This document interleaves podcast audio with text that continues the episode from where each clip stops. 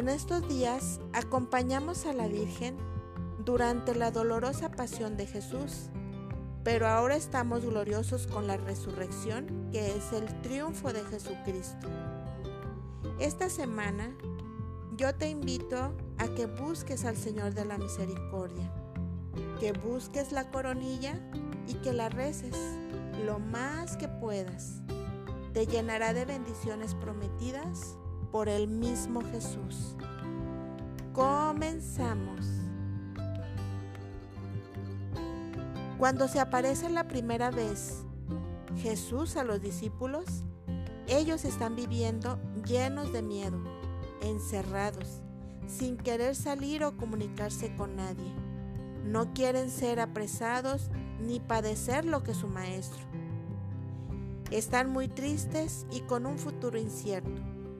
Lo que pasa con ellos cuando lo, cuando lo ven es lo que debería pasarnos a cada uno de nosotros cuando Jesús se nos revela, presentándose en nuestra vida, de algún modo que no nos es imposible confundirlo con una casualidad.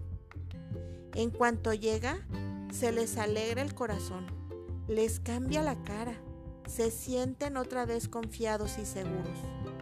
Probablemente entienden con claridad las cosas que Jesús les había dicho. Quieren volver a salir, hablar a los demás de lo que está pasando.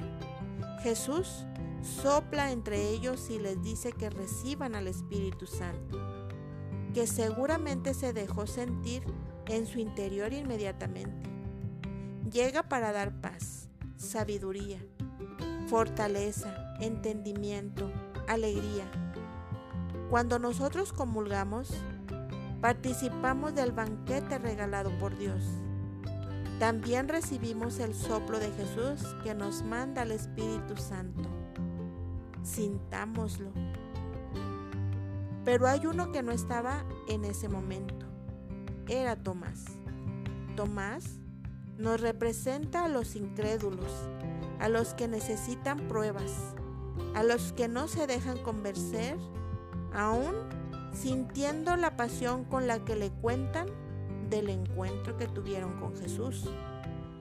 Representa a los racionales, a los más fríos, pero Jesús regresa para Tomás y regresa para los incrédulos de nuestra época, porque su mensaje nos lo manda una y otra vez, de una forma o de otra, o a través de la familia, de una plática, de un sacerdote, en alguna misa, recibiendo un, un sacramento con un milagro cotidiano.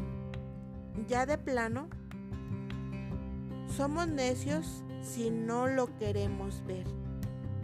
Dice Jesús, benditos los que creen sin haber visto los más sensibles, los más simples de corazón, los que confían del amor de Dios, aunque de pronto no se manifieste como ellos quieran, los que no pierden la fe cuando un problema no se resuelve en el plazo esperado, los que creen en su oración y en su, experiencia personal con Dios, los que nunca lo niegan aunque el mundo esté de cabeza. Los que lo hacen, su compañero de vida ante todas las cosas. Los que creen en su infinita misericordia y por ella también aprenden a perdonar a sus ofensores. Los que sienten un soplo en cada comunión.